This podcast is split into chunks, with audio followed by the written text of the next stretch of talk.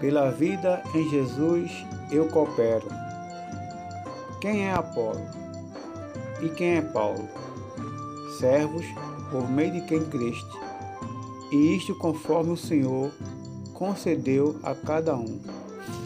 Eu plantei, Apolo regou, mas o crescimento veio de Deus. De modo que nem o que planta é alguma coisa, nem o que rega, mas Deus quem dá o crescimento. Ora, o que planta e o que rega são um, e cada um receberá o seu galardão, segundo o seu próprio trabalho. Porque de Deus somos cooperadores, lavoura de Deus, edifício de Deus, sois vós. 1 Coríntios, capítulo 3, versículos do 5 ao 9.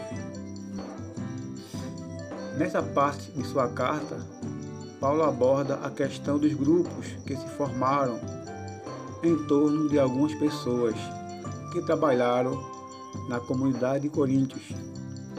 Em vez de se apegarem unicamente a Deus, que se revelou na cruz, os cristãos de Coríntios fundamentavam sua fé nestes mensageiros, atribuíram-lhes qualidades de salvadores Admiravam-nos por sua personalidade e capacidade e colocávamos-nos no centro do Evangelho.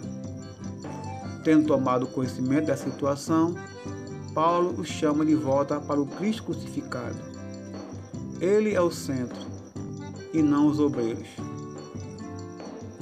Através da figura da lavoura, Paulo mostra que, diante da grandeza de Deus, os obreiros se tornam insignificantes.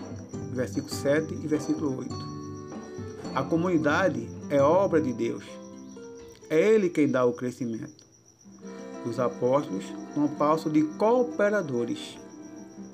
No versículo 9, ao falar da formação e do desenvolvimento da comunidade, o apóstolo Paulo usa duas figuras, a da lavoura e a da construção de um prédio.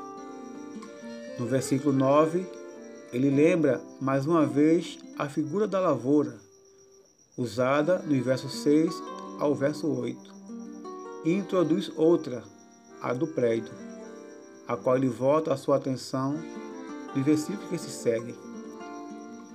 A quem se deve a existência da comunidade? Unicamente a Deus. Ele é o agente. Os obreiros são apenas seus colaboradores seus cooperadores. Ser colaborador de Deus ou ser cooperador de Deus, isto não é pouco, é o máximo, o mais grandioso e mais nobre que pode ser dito a um cristão.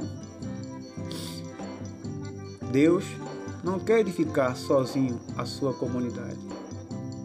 Ele o quer fazer com a colaboração do homem, com a sua, com a minha com a colaboração de toda a igreja. Em Cristo, Deus veio a nós, tornou-se Deus conosco, o Deus junto a nós.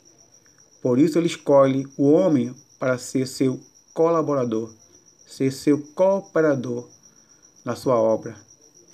Como tem sido a sua contribuição, a sua cooperação para que a igreja cumpra o seu papel nos propósitos divinos. Que nosso Deus, nosso Pai, nos abençoe. Amém.